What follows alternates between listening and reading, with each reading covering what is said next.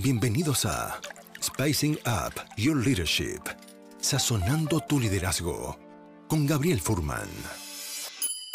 Un ingrediente que no puede faltar en tu vida. Una instancia de aprendizaje, autoconocimiento y reflexión para transformar tu liderazgo empresarial, tu propia maestría personal, tu autoconfianza y tu forma de comunicar. En este espacio aprenderemos herramientas de innovación personal que puedes llevar a la práctica de forma inmediata en tu vida profesional y personal. Te invitamos a este delicioso y aromático viaje de inspiración para la acción, donde podrás saborear hoy lo que lograrás ser mañana. Los ingredientes ya los tienes. Ahora llegó el momento de descubrirlos y pasar a la acción.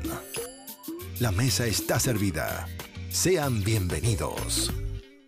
Muy bienvenidos, queridos amigos, a un nuevo episodio de Sazonando tu Liderazgo, Spicing Up Your Leadership. Ese es el nombre de este podcast que recién ayer cumplió el episodio número 50 y por lo tanto hoy día estamos grabando el episodio número 51 en eh, este proyecto que nació en pandemia para, para mí, que le tengo mucho cariño, nació el año 2020 y acabamos de celebrar, eh, de haber grabado el episodio número 50 solamente ayer. Quiero darle la bienvenida a la gente que está llegando a este espacio virtual o a la gente que está escuchando esta grabación luego en YouTube, en mi canal de YouTube. Y los quiero invitar a aquellos que estén presentes durante el live, durante esta conversación que vamos a tener, que puedan dejar sus comentarios, sus preguntas, para poder incluirlos dentro de lo posible en la conversación con la invitada de hoy. Quiero contarles que mm, para el live de, de hoy tengo a una persona muy importante y que en realidad estamos recién empezando a, conocernos. Yo la contacté a través de la página de la Universidad Adolfo Ibáñez y ella cariñosamente y con mucha generosidad aceptó su invitación para poder participar en una conversación de este live. El nombre de ella es Elisa Adriasola. Ella tiene un PhD en eh, Management de la Universidad de Western Australia, Business School, y también se desenvuelve como profesora e investigadora en la Universidad Adolfo Ibáñez. Yo también quería aprovechar antes de darle la bienvenida a este espacio virtual a Elisa, quería invitarlos a que si están interesados en conocer episodios pasados que ya hemos grabado en este podcast, los invito a inscribirse en mi canal de YouTube, donde encontrarán todas las grabaciones de las entrevistas que he hecho en el pasado. Simplemente me buscan por mi nombre, Gabriel Furman. Ahí van a encontrar mi, encontrar mi canal en YouTube y pueden acceder de forma gratuita a todas esas clases, entrevistas que he tenido con invitados a mi juicio que han sido de lujo y que han compartido sus experiencias y conocimientos para ayudarte a ti a liderarte mejor a ti mismo y también para liderar mejor a la gente con la cual trabajas hoy en tu empresa. Quería darle la bienvenida entonces a este espacio a ti, Elisa, bienvenida a esta conversación. Hola, muchas gracias, muchas gracias. un honor y una alegría poder estar aquí. Así que participar. Muchas gracias por estar aquí, Elisa. Bueno, como lo dije antes, eh, te quería agradecer por tu generosidad de haber aceptado esta invitación dentro de tu agenda tan eh, apretada, haciendo clases a tantos alumnos y todo eso. Así que me siento muy agradecido por eh, tenerte en este espacio. Yo muy, muy eh, honrada, así que muchas gracias por la invitación. Bien. Yo quería, antes de, entrar al tema de los mitos de la motivación, quería hacerte quizás un par de preguntas para que la gente que nos está escuchando pueda conocerte un poco más a ti, a la persona a la que está detrás de, del contenido, por así decirlo, y conocer un poco más a Elisa. Y creo que una pregunta para comenzar podría ser eh, la siguiente. ¿Cuál es alguna de tus actividades favoritas que realizas fuera de lo laboral profesional? Mira, hay dos cosas que me encantan y alguna que he podido ser más que otra en ese contexto. Eh, la verdad es que el tema de la naturaleza, el contacto con la naturaleza, me encanta, me encanta, me encanta. Entonces el trekking me encanta. Eh, acampar así a lo, a lo aberrado, me encanta. No lo he hecho hace tanto tiempo, pero lo he hecho profundamente menos. Eh, esto de estar así en la mitad de la nada y hoy lo encuentro exquisito, es precioso y es como esos momentos de poder escucharse a uno mismo y en verdad ver la grandeza de todo y no sé, es especial. Eh, y el otro es baking, me encanta cocinar la repostería, entonces eh, esa también, pues, ahí hago torta y cocino con mis niñitas y me encanta, así que me encanta, eso sí, trato de hacerlo con moderación porque si no estaría... lo he aprendido porque me encanta comerlo también, entonces tiene que ser con cuidado. Qué entretenido el baking eh, es como hornear, esa sería la traducción, ¿cierto? Claro, la repostería, claro, que es lo que cocina, cocina de, de, de queques, de tortas, de galletas, de cosas así, dulce en general. Ah, no, también puede ser pan, también incluye el pan, Dicen que ahora en pandemia, o sea, yo lo he vivido en carne propia, es mucho más difícil, bueno, mantener, eh, mantener la figura, tratar de tener como una alimentación sana. ¿Cómo haces tú para combinar el hecho de ser experta en baking y también mantener la salud? No, si no soy tan experta, me encanta. así como que me, me investigo y, quiero hacer algo que es difícil. Entonces, como que me acuerdo en Australia, donde tú no, no estaba la típica torta de panqueque naranja. Y yo como que, ¡ay! tenía ganas de comer torta de panqueque naranja. Entonces eh, llegué y hice una, aprendí a hacer y, ya, rico. ¿sabes? Como que lo hago más porque quiero hacerlo así. Mm. no es que sea muy experta para nada. Uno de mis desafíos que viene es hacer macarons, macarons, así, macarons, macarons. ¿Cómo se dice en castellano? No sé. Creo que son, eh, son como una pasta. Eh, son esas como galletitas que están hechas de una, como de, perdón, masa de almendras, pero que es muy livianita y que es súper difícil de hacer técnicamente. Entonces, es como el desafío. Eh, pero sí, fuera de eso, la verdad es que eh, me gusta toda la cocina, que es un poco lo que experimenté también fuera. Me gusta mucho la cocina con hartas verduras, en el fondo como más estilo verduras salteadas con cosas. Entonces, no, no ha sido gran, gran problema, por suerte. Genial. Yo, yo una de las cosas que por lo menos a mí me ha servido mucho para, claro, por, por un lado me gusta mucho pues, como la comida y, que sigue la buena mesa, pero lo otro que me ha ayudado, por lo menos a mí, a mm. mantener un cierto grado de salud es primero esto, estar tomando agua. Ah, sí. Y también tratando de hacer ejercicio físico. Así que eso, mm. como ojalá aeróbico unas tres o cuatro veces por semana es como mi compromiso. Sí, porque además el ejercicio no es solamente el cuerpo, también la mente, así que sí. muy importante. Sí. ¿Cómo, ¿Cómo, describirías tú a qué es lo que estás dedicada hoy profesionalmente? Mira, profesionalmente, hoy en día yo me dedico principalmente a investigar, a estudiar, a entender dinámicas de equipo, liderazgo, desarrollo de liderazgo están súper conectadas a pesar de que pueden sonar medias eh, aisladas. Eh, pero en el fondo esto me ha llevado básicamente a enfocarme principalmente en el liderazgo y su aplicación en equipo, eh, lo cual tiene todo que ver con lo que tú me invitaste a conversar. Entonces, sí, hoy en día me dedico, tengo proyectos con diferentes agrupaciones internacionales con las que trabajo, por ejemplo, en la Universidad de Durham, en, en, Inglaterra, la Universidad de Leeds en Inglaterra tengo otro equipo, después tengo otro en Kansas, en Estados Unidos, tengo en Australia también equipos con los cuales estoy trabajando en Canadá, también súper. Y, y la verdad es que con cada uno de estos equipos estamos viendo estos temas desde algún punto de vista que es complementario. Ahora, mm.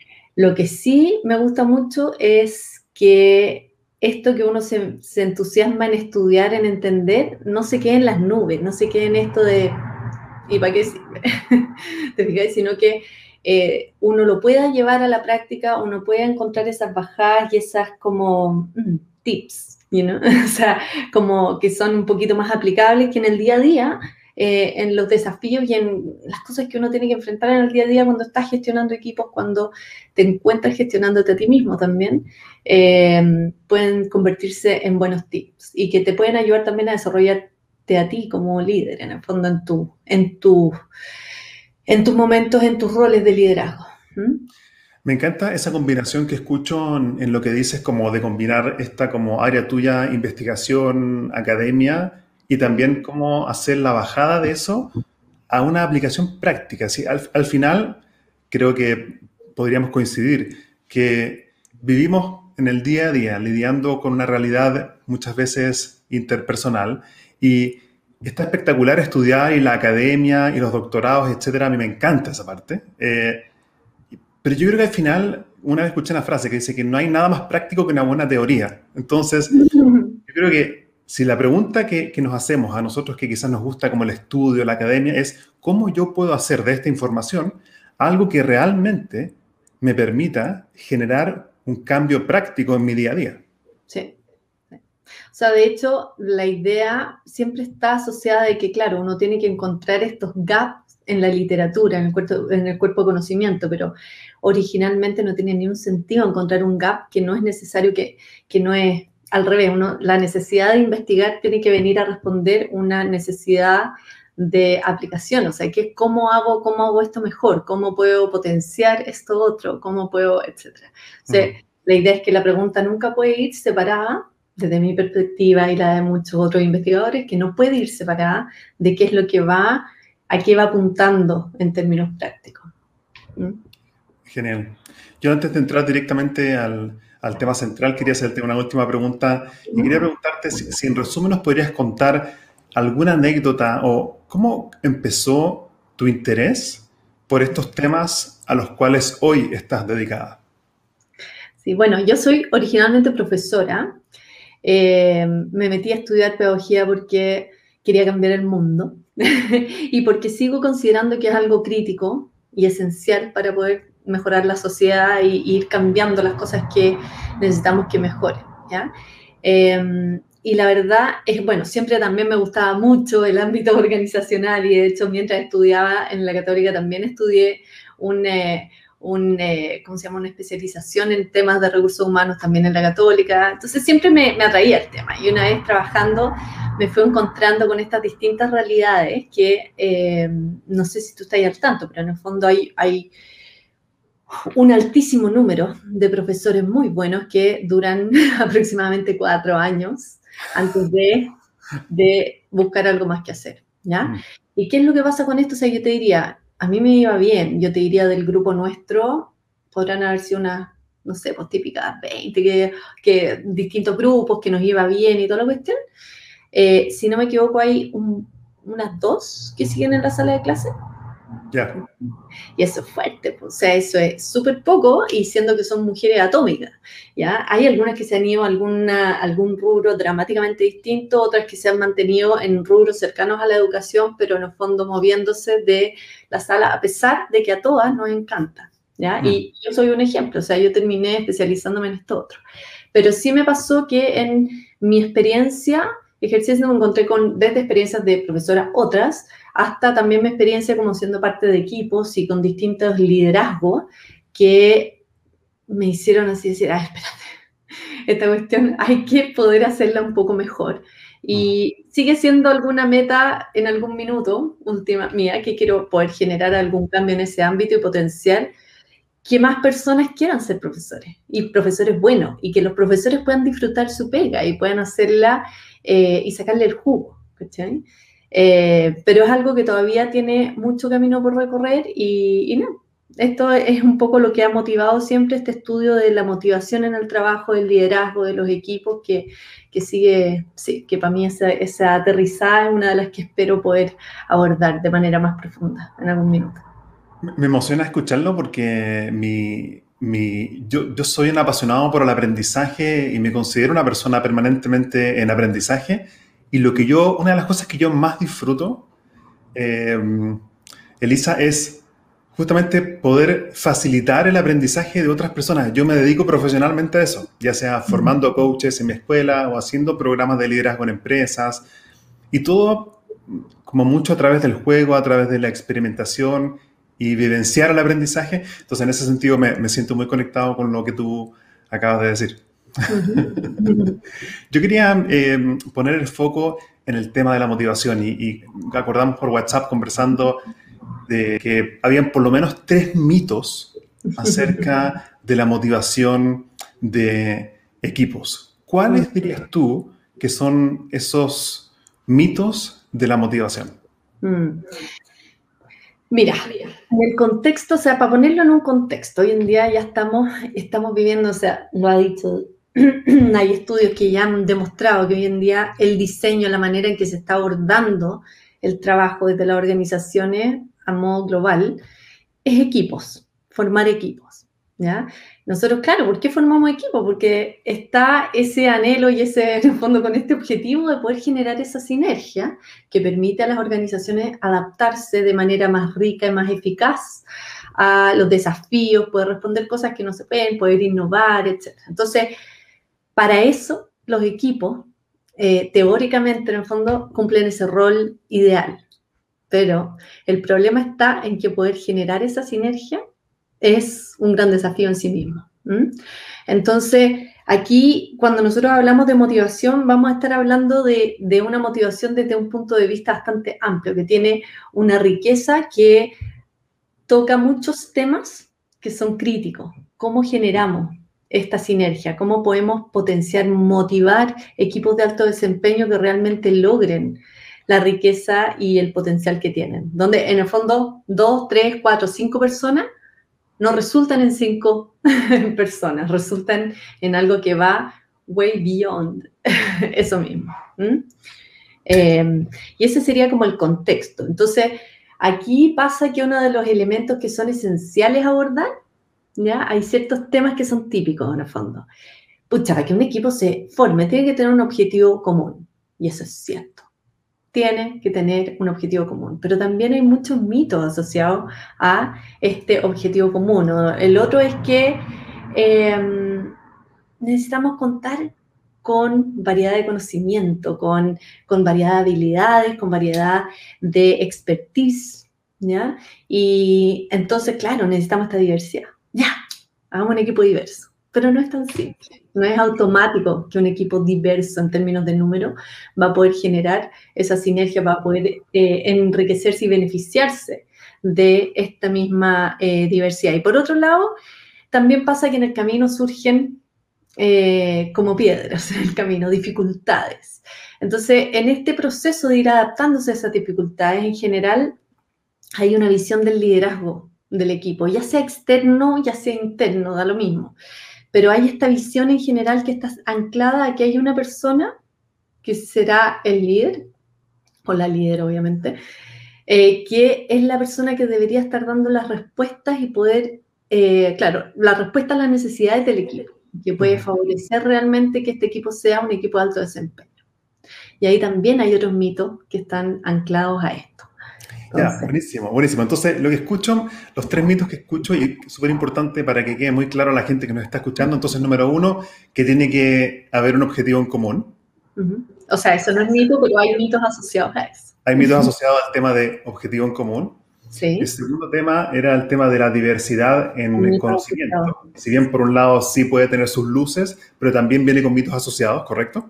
Sí. Diversidad en general, ¿ah? yo te diría, la diversidad de las personas que componen el equipo. Hay muchos mitos asociados. Y después lo tercero que escuché es que hay un líder o una líder en el equipo y eso también hay mitos asociados alrededor de eso, ¿es correcto? Y a lo que significa que haya más de un líder también. Mitos asociados a cada uno de estos tres temas, al liderazgo en los equipos, a la diversidad en los equipos y a eh, los objetivos o el objetivo que tiene que reunir al equipo. Ok, ok. Respecto entonces al primer mito, esto del objetivo en común, ¿cuáles son las, entre comillas, eh, verdades, cuándo sí sirve y cómo hacerlo para que efectivamente eso funcione y cuáles podrían ser aquellas cosas que están sobrevaloradas o mitificadas? Mira, en general nosotros tendemos a asumir que asignar, que establecer un, objetivo al equipo de manera externa o incluso con ellos mismos, puede convertirse en la solución. O sea, ya logramos que este equipo comparta un objetivo común. Esto no es necesariamente así. De hecho, se ancla mucho a el tema de la diversidad. Cuando nosotros tenemos un equipo en el cual nosotros establecemos una meta, nos encontramos con que todos somos diferentes, todos tenemos una experiencia distinta, todos eh, tenemos eh, creencias profundas y modelos mentales del mundo distintas. Y entonces es que todos tenemos un objetivo común de eh, extender, no sé, pues crear una línea de producción nueva para algo o, o potenciar la marca de no sé qué, bueno, básicamente lo que yo entiendo por eso, lo que tú entiendes por eso, puede tener ciertos elementos que no coincidan y que básicamente eso genera muchas veces que este objetivo común, que se supone que está, eh, que está bien puesto, que está in place, eh, realmente no esté cumpliendo el rol de objetivo común. El equipo sí tiene que tener un objetivo común y eso es cierto, es crítico, el objetivo común es eso que eh, reúne al equipo como un sistema complejo que vamos a tener distintas personas que vienen a este equipo porque buscan responder a una necesidad del entorno, en este caso puede ser de la organización, y esta organización necesita cierta respuesta a algo, y esa respuesta tiene que nacer en base a las interacciones y eh, de este trabajo que genera este sistema complejo, básicamente estas personas, que nosotros no podemos fácilmente predecir. Y no es, demasiada complejidad en sí misma para poder llegar y asumir que nosotros vamos a poner un objetivo y automáticamente eso reúne. Entonces, eh, el tema sería, el establecer el objetivo no basta. ¿ya? Aquí hay un trabajo detrás que tiene que ver con con la comprensión de la manera en que las distintas personas ven el mundo, entienden esto, de la claridad de eh, cómo estamos alineados con las prioridades, con los objetivos, qué es lo que estamos buscando responder. Em, y también tiene que ver con entender las distintas visiones. ¿Ya? Y esto siempre vamos a volver un poquito al tema de comunicación, ¿ya? Tenemos que entender, tenemos que conocer, tenemos que comprender que lo que yo estoy viendo no necesariamente es lo mismo que estás viendo tú, que yo veo esto y te digo, no, si es negro, tú me vas a decir, no, si es rojo, no, yo te digo, no, si es negro, ¿ya? Y no es que yo esté viendo algo que es mentira o que tú estés viendo algo que es mentira, pero en el fondo estas distintas percepciones y el entender que pueden ser ciertas o tan ciertas como la, de la otra persona, o sea, como la propia, es uno de los elementos que te permite ir adaptando este objetivo común para que realmente los distintos miembros del equipo puedan anclarse a él y aprovechar la riqueza que dan estas distintas percepciones. Eso está muy potente y yo lo conecto con que la forma en que yo lo entiendo es que no es suficiente entonces el definir un objetivo en común, sino que hay un trabajo más profundo, por lo que estoy escuchando, y corrígeme si me equivoco, de que los colaboradores o los integrantes de un equipo tienen que de alguna forma entender o conectarse desde sus propias experiencias y sus propios modelos mentales a cómo se conectan ellos personalmente con el objetivo. Sí, sí.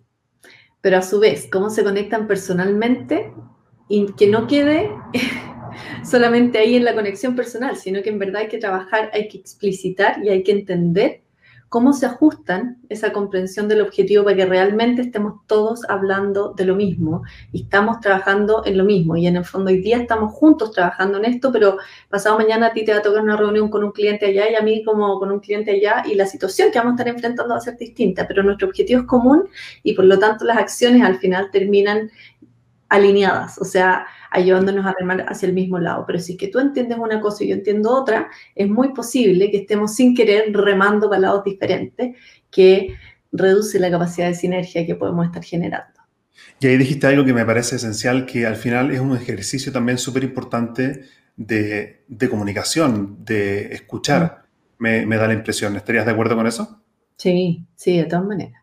un escuchar activo, o sea, un escuchar que, que es capaz de escuchar suprimiendo juicios, suprimiendo eh, apreciaciones y entendiendo que todos vamos a partir por recibir información e interpretarla con nuestras propias maneras de ver la vida, pero tratando de conscientemente detenerlas para poder escuchar y entender que puede haber algo valioso aun cuando yo tienda a pensar que no es valioso de buenas a primeras o que ya sé todo esto. ¿Qué cosa hay de nuevo? ¿Qué cosa me está aportando o no me está aportando? Y cómo también no quedarse solamente en esa escucha activa, sino que también en, un, en una expresar asertivamente. ¿ya? Mm. Asertivamente en que yo no dejo de considerar lo, lo que veo que tú necesitas o que lo que te involucra, sino que también considero lo que yo. Y entonces de alguna manera podemos estar hablando, a ver, esto es claramente que esto es cómo llegamos a ese elemento de comunicación que está considerando todo. No, no voy a buscar solamente ser empática en esta idea de aceptar y reconocerte y, y, y eliminar mis necesidades, mi pensamiento, sino que también necesito poder expresarla. ¿Ya? Entonces, en, esa, en eso, dentro de los equipos, cuando estamos hablando de esta comunicación de objetivos, de manera de ver las cosas, de entender qué es lo que hace, qué es lo que significa potenciar el servicio al cliente o un servicio al cliente de calidad, qué es lo que significa.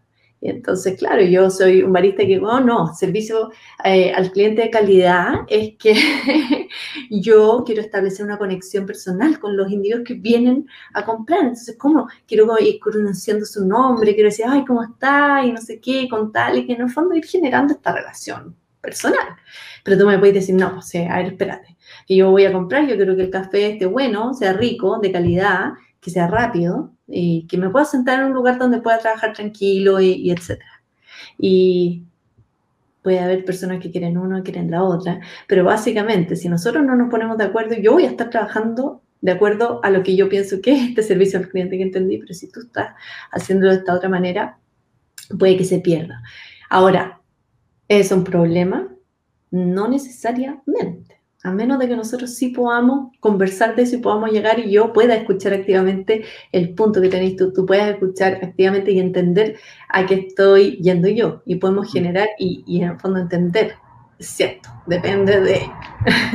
y cuando ese depende de, o sea, se abre el espacio para poder ver ese depende de, es cuando entonces empezamos a crear el espacio para que... Eh, se puede generar esa sinergia, básicamente. Qué, interesante y, me gusta cómo lo conectas con el tema de, al final requiere una, una, especie de escucha activa y también de comunicación asertiva. Escuché que esa palabra mencionaste. Cuando tú vas a una empresa y quieres hacer este trabajo de, de no quedarte solamente con un objetivo común planteado, sino que quieres hacer este trabajo más profundo, ¿cómo en la práctica, algún ejemplo concreto de algún ejercicio que se puede usar? A ver, en general, ejercicios que se puede hacer. Mira, esto, esto como que se da para pasar al siguiente, al otro tema, al otro de los puntos, ya que hemos estado tocando. Esto de que todos tengamos una visión diferente del mundo, etcétera, tiene que ver con el tema de la diversidad, ¿ya? ¿Qué es lo que pasa con la diversidad? Cada uno viene con un set de cosas en la cabeza. Y tenemos dos tipos de diversidad, ¿no? se han identificado. Está la diversidad superficial, esa que vemos. Tú eres hombre, yo soy mujer. Eh, bueno, y las cosas que en general son más visibles.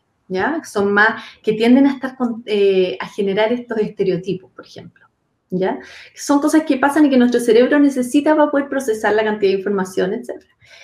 Pero estos estereotipos pueden generar que uno automáticamente asuma o genere juicios sobre las personas con las que está interactuando. Entonces, esto es un elemento que es súper crítico, especialmente cuando hablamos de la diversidad, que es cierto, queremos mujeres, queremos eh, distintas culturas, razas, eh, nacionalidades, etcétera, en los equipos, pero es algo que no se hace tan simple. ¿Ya? No es llegar y solamente aumentar el número de mujeres en las, en las eh, boards, ¿ya? en los directorios. ¿Por qué? Porque hay una cuota de eh, apreciaciones de, de, estereotipos y de elementos de diversidad superficial que van a ser importantes en el periodo inicial de relaciones. Ahora, estos elementos también pasan a ser un poco secundarios cuando empezamos a trabajar en conjunto. Y es ahí donde empiezan a surgir los elementos de la diversidad profunda. ¿ya? Y ahí vamos a estar hablando de los valores, de efectivamente el, expertise que tengas en algún área o, eh, no sé, tu especialidad, tus conocimientos, etcétera, las habilidades, ¿ya? Eh, las redes, etcétera. Son todos esos elementos que hacen tan, tan rico eh, el tema de la diversidad en los equipos, pero es lejos lo que se hace más difícil de gestionar. Por un lado, de acceder cuando tenemos esta barrera de poder pasar la diversidad superficial, ¿ya? Y en segundo lugar, cuando llegamos a superar esta, o sea, a, llegar al problema de la diversidad profunda eh, y tenemos la dificultad de ver la validez de las perspectivas contrarias. ¿ya? Entonces, cuando tú me preguntas sobre qué intervención concreta, ¿ya? ¿qué es lo que se puede hacer? Entonces, aquí es donde eh, es importante abordar estas creencias profundas. En el fondo, primero que nada, visibilizar y hacer consciente los, los sesgos, los estereotipos, porque todos los vamos a tener y todos somos potenciales víctimas, ¿ya? Pero si nosotros los tenemos conscientes, nosotros sabemos que existe, tenemos eh, la capacidad de poder abordarlos y gestionarlos, ¿ya? Y asimismo, eh, en el fondo esto saber nos permite anteponerlo, ¿ya? Nos permite poder decir, ok, a ver, esto me provoca tal emoción, me provoca este valor hace que yo tenga, que, que tienda a ponerme muy en guardia con respecto a algo así, pero ok, esto es un estereotipo, esto no me está diciendo necesariamente lo que pasa con esta persona, Lo otro, ya cuando pasamos a la parte más profunda, tiende a establecerse que una similitud en los valores es crítica para poder generar un trabajo sinérgico de calidad. Ahora, eso sí puede ser, o sea, no, no es que pueda ser. Efectivamente, a veces cuando los valores son más o menos similares, sí se puede potenciar que el equipo sea efectivo. Sin embargo, también se puede potenciar una visión que sea mucho menos enriquecedora que la visión que puede tener un equipo diverso. Sin embargo, dicen, no, valores distintos, no. Crisis, caos, eh, conflicto, etc. Ahora, si es que tú tenés dos personas que quieren empezar un emprendimiento juntos, ¿ya? Entonces tenemos a Gabriel y la Elisa, que decían, oye, vamos a empezar a hacer un emprendimiento juntos. La cosa es que para ti este emprendimiento, los valores que están detrás es porque la verdad es que para ti tú quieres dejar una marca en el mundo, querés realmente un mundo más sustentable, más justo, social, etc. Y yo por otro lado, soy una persona que valora mucho el éxito y el poder, etc. Ninguno de los dos necesariamente va a estar mal.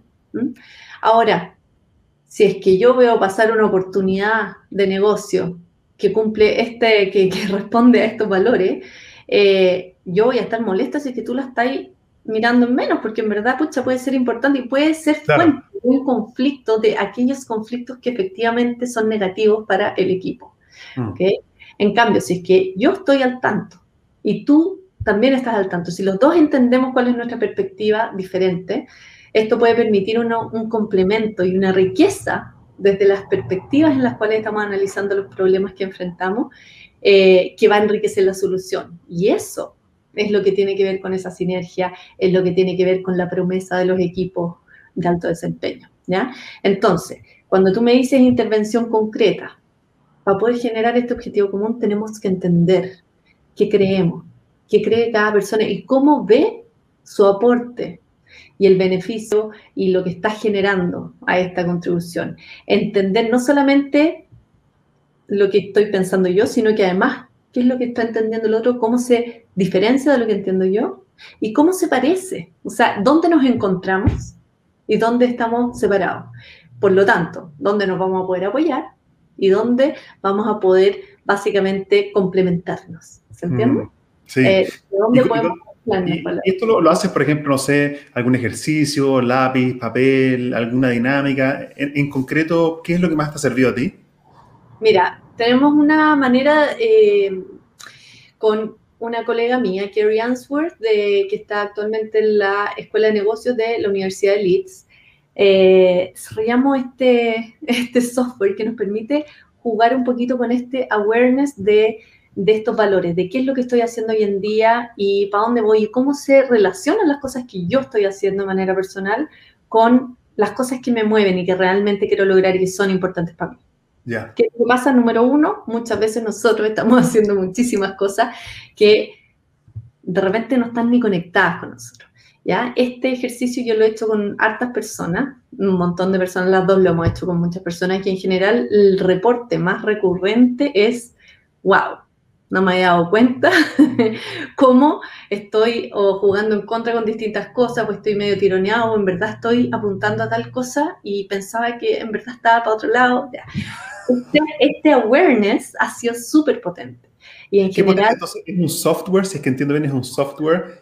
¿Y, mm. cómo funciona? ¿Cómo, cómo el software eh, accede o, invita al participante en general, cómo funciona? Mira, no lo hemos hecho como comercial todavía, de hecho está más a nivel de investigación, lo hemos usado para distintos, distintos estudios. Eh, ¿Y qué es lo que hemos hecho con esto? Es que uno invita a la persona y cada uno, con su unicidad, por así decirlo, em, ingresa en el fondo de selección entre una lista de valores, que es una lista que está súper validada a nivel intercultural de Schwartz. Em, Después ingresa cuáles son tus identidades, tus roles hoy en día más importantes. Hoy en día yo soy mamá, soy investigadora, soy profesora, eh, soy eh, amiga, o en el fondo las cosas que realmente cumplen un rol importante en quién eres tú y cómo estás actuando hoy día o dónde tienes que actuar. Y después mis proyectos importantes a corto plazo, ¿ya? ¿Cuáles son estos dos o tres key things? Y las cosas que estoy haciendo en el día a día. Y uno después le pasa a otra, a otra interfase donde las personas tienen que conectar. ¿Qué cosas veo? O sea, ¿con qué se está conectando esto con esto otro? ¿Qué cosas y conexiones positivas, en el fondo, qué cosa está contribuyendo al logro de estas distintas metas? ¿Y qué cosas pueden estar, de hecho, desayudando o en conflicto de alguna manera con estos otros elementos? ¿ya? Muchas veces tenemos algo que, que promueve y ayuda un elemento que nosotros estamos buscando y otro que a la vez está desayudando. Entonces, ¿qué es lo que pasa? Uno empieza con ese conflicto como mamá y como mamá que trabaja, en el fondo es algo muy típico. ¿Ya? Y papás que trabajan también lo experimentan, pero normalmente tienen la capacidad de, de, separar más. No normalmente, ¿eh? esto es una generalización que culpa, mal. Eh, pero efectivamente tenemos, tendemos a encontrarnos con esos conflictos. Entonces, en primer lugar sería este hacerse consciente mm. de, en verdad, qué, para dónde, cuál es mi propósito, para dónde estoy yendo. ¿ya? Y en segundo lugar sería el trabajo que ya hacemos cuando estamos con el equipo. Cuando cada uno de nosotros está consciente de esto, entonces puede entender cómo puedo contribuir, dónde me siento débil, ¿ya? etcétera. Y cuáles son esos espacios para poder interactuar. Eh, una, muchas veces las organizaciones tienen esta, esta necesidad de poder eh, potenciar la importancia de alguna meta. ¿ya? Nosotros estuvimos con Kerry, estuvimos, estuvimos trabajando con, con, una minera muy grande, para no decir nombre, eh, en Australia, y la cosa es que necesitaban potenciar una meta que era simple, ¿ya? pero que producía gastos gigantes. ¿ya? Cada vez era una, una, meta en los que mantenían las máquinas dentro de la mina. Y cada vez que había alguna falla, ¿ya? Eh, el detener la máquina costaba billones de billones de dólares por minuto, ¿ya? Entonces, ¿qué era lo que necesitaban? Ellos necesitaban ir recogiendo información. Cada vez que hacían mantención, cada vez que se arreglaba algo, necesitaban que los mantenedores pudiesen ingresar información eh, precisa y, real de qué es lo que había pasado para poder analizarlo y eso iba a, ingeniero, etcétera, y toda la cuestión. Y van generando sistemas que ayudan a prevenir o a reducir los espacios de tiempo que las maquinarias están paradas. Y la cosa es que eh, partimos preguntándole a los jefes, bueno, a ver, ¿y qué es lo que pasa? ¿Qué es lo No, es que esto hay que regularlo más, ¿no? que están muertos de calor, eh, imaginen 46 grados, onda, lo quieren llenar cualquier cuestión. Eh, después otro, no, es que hay que hacerles que, eh, hacer lo que esto es importante, hay que ponerles más lucas o, no sé, o castigarlos, las típicas cosas. Y la verdad es que llevaba mucho tiempo tratando y nada de esto resultaba. Entonces nosotros hicimos este, este ejercicio con ellos, eh, especialmente con, con, varios de los equipos de los mantenedores. Y decíamos, bueno, ¿cómo se puede hacer importante la tarea? Porque nosotros le decimos, oye, es súper importante, estamos ahorrando y ya, y somos empleados de esta minera, ya, sí, no, sí, igual importante, ya, bueno, pero llega un minuto, soy yo nomás el que está. Entonces, ¿qué es lo que pasa? Al final empezamos a ver ¿dónde podemos encontrar un ancla que realmente ayude a aterrizar este objetivo, anclarlo a las necesidades de este equipo y a lo que necesitamos? Ahí nos encontramos que em, estos eran fly-in, fly-out, ¿ya? De, de, de las personas que están en turno, ¿ya? De minería. Y entonces pasaba que tenían turnos y de alguna manera su familia se convertía en su equipo, ¿ya? Todos habían identificado a su equipo como, eh, como su identidad de miembro del equipo en el que trabajaban como una identidad muy importante para ellos. ¿Mm? Ah, o sea, el equipo tenía una connotación de familia. Claro, entonces ya no, no, era, no era que daba lo mismo, y claro, podían sentirse empleados de la empresa, podían sentirse ya, filo, eh, distintas cosas, pero ninguno tenía la potencia de necesidad de ser consistente con esa identidad como la tenía el tema de ser miembro del equipo. Mm. Entonces, ahí el desafío era ver, ok, ¿cómo anclamos esto a una necesidad del equipo? Algo que realmente si tú lo haces, contribuyes a esto que es importante para ti también. Entonces ahí fue la intervención que se ancló a eso, etc. Em, eso es, con, es un ejemplo bien amplio, pero, pero básicamente es a donde, a donde está orientado en el fondo. Gracias por, por dar, eh, Elisa, un, ejemplo concreto. Era justamente lo que yo te iba a pedir y gracias por contar eh, esa experiencia con esa minera. Creo que por lo menos a mí y probablemente a la gente que nos está escuchando, con un ejemplo así como concreto, también se entiende mucho más la aplicación práctica de estas herramientas que tú has desarrollado. Yo quería llevar la, conversación hacia el mito número 3, por así decirlo, que estuvimos conversando antes, porque creo que en parte hablamos un poco del tema del objetivo, el tema de la diversidad. Ahora el tema del liderazgo. ¿Qué, qué es lo que pasa ahí? Ok, tema del liderazgo, es power. Hoy en día necesitamos líderes, todo el mundo pide líderes, líderes sí. Ahora, los líderes tienen que ser éticos, tienen que ser morales, tienen que ser súper buenos en lo que hacen, tienen que ser expertos, tienen que ser muchas veces hombres. Eh, y cuesta mucho. Y queremos líderes, mujeres más power, queremos más diversidad, queremos líderes que sean súper adaptables, queremos, bueno, que además enganchen, que no sean estos líderes directivos, así como ya, que definen todo. Queremos Superwoman, Superman. Que no. Y la cosa es que, dada la complejidad del mundo hoy en día, básicamente no existe una persona en general que pueda cumplir, que pueda tiquear todas las cajitas, todos los elementos de la lista. No se hace viable.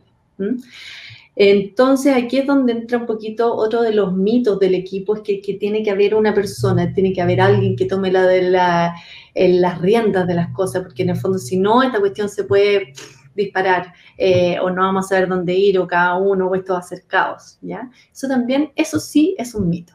¿Ya? Sí necesitamos liderazgo definitivamente, pero para aprovechar la riqueza del equipo, ¿ya? Es crítico que cada una de las personas dentro del equipo sea capaz de ejercer ese liderazgo, ¿ya? Oh. Cuando yo te hablo de la asertividad, me, eh, me refiero también a eso, A esa capacidad de poder saber cuándo y cómo tengo que también transmitir esta, esto que estoy pensando y buscar influir a otros, porque el liderazgo se trata de un proceso de influencia, no necesariamente una posición, no puede tener o no la posición formal, pero el liderazgo ocurre cuando alguien trata de influir a alguien y hay un alguien que acepta esa influencia. Me conecta mucho con un libro que me, que me marcó mucho de Ronald Heifetz, que es eh, eh, por ahí habla todo el tema del liderazgo adaptativo, pero, pero ahí trae justamente un concepto que creo que conecta con lo que tú estás diciendo, Elisa, que es la autoridad formal y la autoridad informal. Sí, es una parte que efectivamente es importante. O sea, el líder, el líder no necesariamente va a estar anclado a un puesto formal. Sin embargo, esto va más allá, porque es en el fondo entender el liderazgo como un proceso, el proceso. Va completamente separado de si que hay una posición de, de, de poder formal o no. Y que eso es lo que va a estar diferenciándolo. Y la gracia, eso sí, es que si nosotros pensamos en esto, y el, gran mito, que es el que a mí me gusta jugar un poquito, es que si nosotros queremos que todos puedan ejercer liderazgo dentro del equipo, porque va a ser la manera más efectiva, la manera de poder aprovechar al máximo el capital humano y la riqueza que trae cada uno de los miembros del equipo, pues no sirve si es que no hay followers. ¿Ya? No hay alguien que vaya a estar dispuesto a aceptar ese liderazgo. Y el mito en torno a qué es ser follower, qué es ser seguidor, qué es ser parte y en el fondo aceptar y, estar en, la posición de liderazgo, o sea, de, followership. ¿Qué significa eso? Eh, ¿Significa algo malo? ¿Está asociado a algunas cosas positivas, negativas? ¿Qué es? ¿Ya? Entonces, eso, todo lo que se aborda en relación a este liderazgo, a estas relaciones, a estos procesos de liderazgo que nosotros esperamos que estén ocurriendo de una manera muy dinámica y muy activa dentro del equipo y que a través de estas dinámicas de liderazgo se puedan ir supliendo las necesidades del equipo de una manera ágil y adaptativa y a las necesidades y a las demandas que tiene eh, el trabajo. Entonces, es ahí donde vamos a lograr efectivamente ese super líder. Pero ya el super líder en general se convierte en un super líder compuesto. ¿Se entiende? Sí, está genial eso. Me gustó mucho y me interesa mucho el tema del, del follower, del followership. Está el leadership, está el followership, de, ser un, seguidor eh, en el sentido como que alguien que también es capaz de, de seguir a otro. Y, y, yo me he preguntado mucho y también lo converso en, en mis programas, ¿qué se requiere para realmente darme el permiso de ser liderado por otro. ¿Cuáles son las características de un buen follower? ¿Qué dirías tú? Mira, características de un buen follower están, son amplias y varían casi tanto como la percepción de qué es lo que es ser un líder. ¿ya? Mm. Existen estas como creencias de qué es un líder y qué es un follower. Pero básicamente, si nosotros somos pragmáticos, un buen líder también es un buen follower. Eso sería como el, concepto más esencial. Para poder ser un buen líder hay que ser un buen follower. O esa frase, esa frase, Elisa, va a, estar ahí en la descripción del podcast. Me encantó. Para ser un buen líder... No es mía en todo caso. Un buen follower. Exacto. La importancia que tiene el ser un buen follower, y ahí conectamos con todas las cosas que hemos estado hablando, porque si es que yo tengo mis creencias, ¿ya? Y yo asumo que soy yo quien tiene la razón y que estoy viendo el, esa cuestión y es negra y no es roja y que no mm. existe algo diferente a lo mío, es muy difícil que yo pueda aceptar la influencia de otra persona. ¿ya? Y si es que yo no logro aceptar esa influencia de otra persona, estoy disminuyendo la capacidad de aprovechar em, la riqueza del capital humano que compone el equipo y poder generar esa sinergia, que es lo, rico. Entonces, em, un buen follower tiene que ser también un buen líder y un buen líder tiene que ser también un buen follower. Eh, y yo te diría, eso lo hemos visto, lo hemos visto todo. Ese, ese, ese jefe, ese líder que en verdad te da la palabra y después pesca lo que tú dijiste y dice, bueno, pero es que mira, lo que dijo tal persona el otro día en esta reunión, influiste, influiste en esa persona y tú eres ese líder está haciendo, aceptando el liderazgo que tú buscaste generar, ese tipo de cosas. O sea, cómo no está desafiando una autoridad, una posición, no necesariamente va a estar buscando desarrollarte el piso, ¿ya? Sino ni desautorizarte o cosas así, sino que simplemente contribuir y cómo esa contribución puede ser aceptada, puede ser potenciada y en el fondo busca construir. Em, sí, y entonces eso tiene que ver con esas creencias comunes con la sensación de poder entender que hay una diversidad profunda, pero que entender que existe, ser capaz de identificar aquellos espacios donde podemos encontrarnos para poder valorar esos espacios donde nos separamos, ¿ya? Y, que podamos en el fondo mutuamente enriquecer. Em, hay tantas frases como que dijiste, no sé, especialmente como ahora último, que las encontré así como frases de oro para dejarlas enmarcadas, así que ahí de repente vamos a hacer unos quotes de Elisa Díaz-Sola. Oye, un par de comentarios acá de gente que nos está escuchando, por ejemplo, mm, Jorge Roberto Muñoz dice, cada ambiente tiene su ancla, gracias. Eso dice, conectado con lo que estábamos conversando anteriormente. Patricio eh, Millar dice, Buena, Gabriel y Elisa. Eh, Patricio hace poco estuvo también como invitado a mi podcast, no sé si lo conoces. he escuchado. gran, gran personaje. Eh, y también comenta acá Álvaro Gómez, dice, excelente conversación, súper interesante el tema del followership. Aprender a ser liderados probablemente es un asunto muy subvalorado, dice Álvaro Gómez. Sí, sí, muy de acuerdo, muy de acuerdo. muy, de acuerdo. Efectivamente va, va, va pasando y esto, esto es un, un, proceso bien en conjunto. Me gustó mucho lo que decía este, el primer comentario que me leíste, el de la ancla, de cada, ah, cada ambiente tiene su ancla. Es bien interesante como efectivamente esto que estamos hablando no existe en un vacío. Aquí no hay una píldora dorada, no hay una receta que vaya a encajar a todos. Y esa es la gracia de los equipos. ¿Ya? Mm. ¿Qué es lo que pasa cuando nosotros estamos, no sé, pues si pensáis en un contexto militar o en un contexto de una empresa de, de, publicidad? Es dramáticamente distinto. O sea, el equipo que va a ser capaz de compartir el liderazgo, de poder generar estas, estas redes y este, este liderazgo dinámico que genera esta sinergia, va a ser va a verse muy distinto en un entorno que en el otro. Y esta, esta ancla a cuál es el, este objetivo dentro del contexto, cuando yo les hablaba de estos sistemas complejos. Sistemas complejos se refiere a sistemas así como la organización, que es un sistema complejo, es muchas personas que se reúnen con un objetivo común, que se organizan para responder a una necesidad del entorno.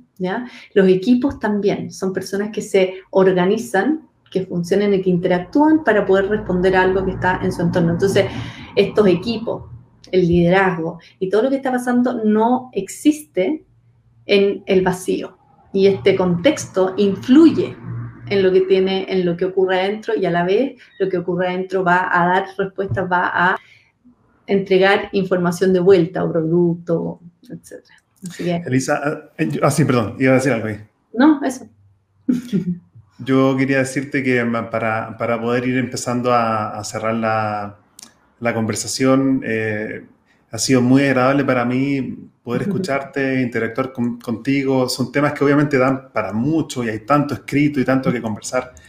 Eh, pero por lo menos en este primer episodio creo que hemos abarcado de forma ordenada e incluso práctica también algunos temas. Y quería ir cerrando esta conversación haciéndote una pregunta que está conectada con un proyecto que yo estoy terminando y me gustaría escuchar tu mirada al respecto. Como yo te comentaba antes de, irnos live, estoy terminando de escribir mi, mi, primer libro, que se llama Créete el cuento. Y en el libro yo propongo un método de tres pasos para gestionar el miedo al fracaso o el miedo al que dirán y poder actuar de forma imperfecta y entonces realmente poder progresar y salir adelante y concretar proyectos. Yo te quería preguntar, en tu propia vida, ¿Qué crees tú que ha contribuido positivamente a tu desarrollo de tu propia seguridad y confianza personal? Em, gran pregunta. Mira, yo te diría el haber entendido que equivocarse es normal, es parte del proceso. El haber entendido que dentro de un equipo, en general, ¿por qué uno engancha en un equipo? Porque solo no puedes lo cual está bien, ¿ya? Porque no eres experto en todo, lo cual está bien, ¿ya? Y cuando uno está en esos entornos le da terror, terror, y te da miedo, te da miedo, tenéis el temor a este fracaso, ¿ya?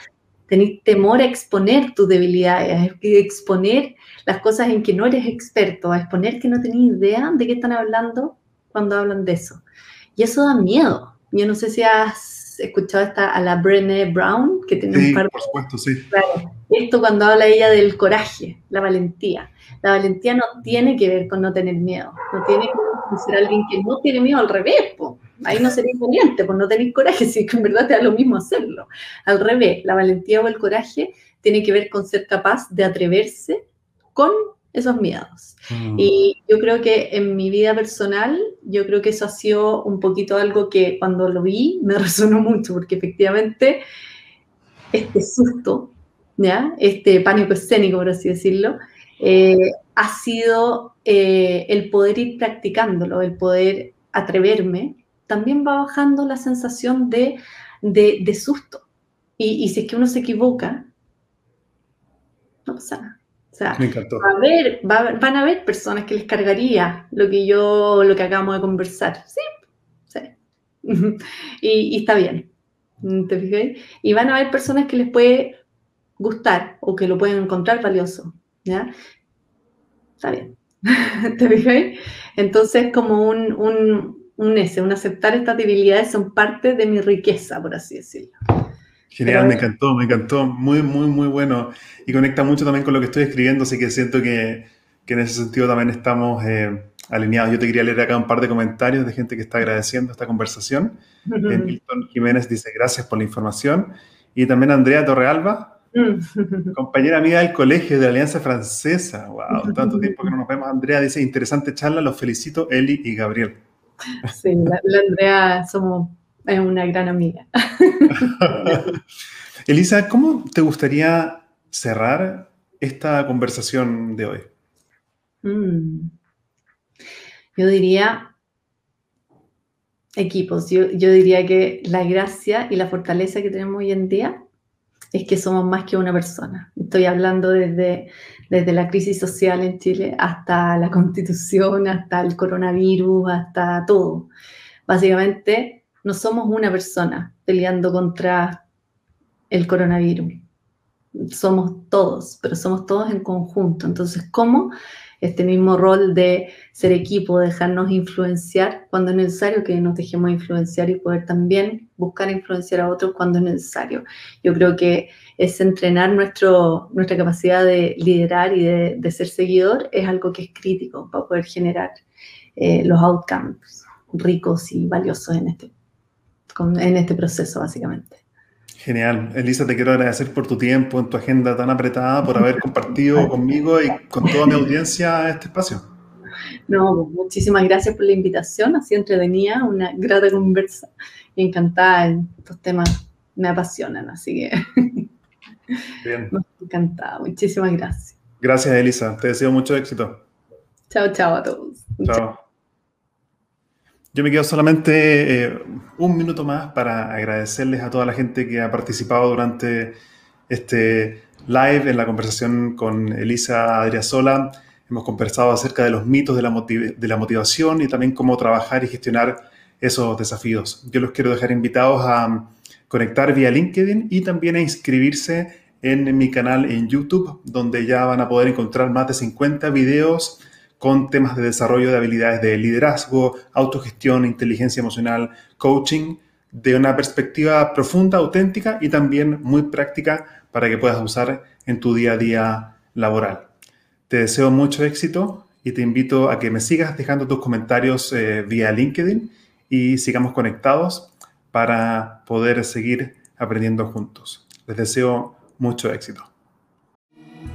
Hasta aquí llegamos por hoy con otro capítulo de Spicing Up Your Leadership, sazonando tu liderazgo con Gabriel Furman. Encuentra más material sobre este y otros temas en nuestras redes sociales, en LinkedIn y Facebook como Gabriel Furman. Nos reencontramos en nuestro próximo capítulo para descubrir más herramientas de innovación personal que te servirán en tu vida profesional y personal. Esta cocina siempre está abierta para ti y para todos aquellos que quieran compartir su inspiración para la acción. Hasta la próxima.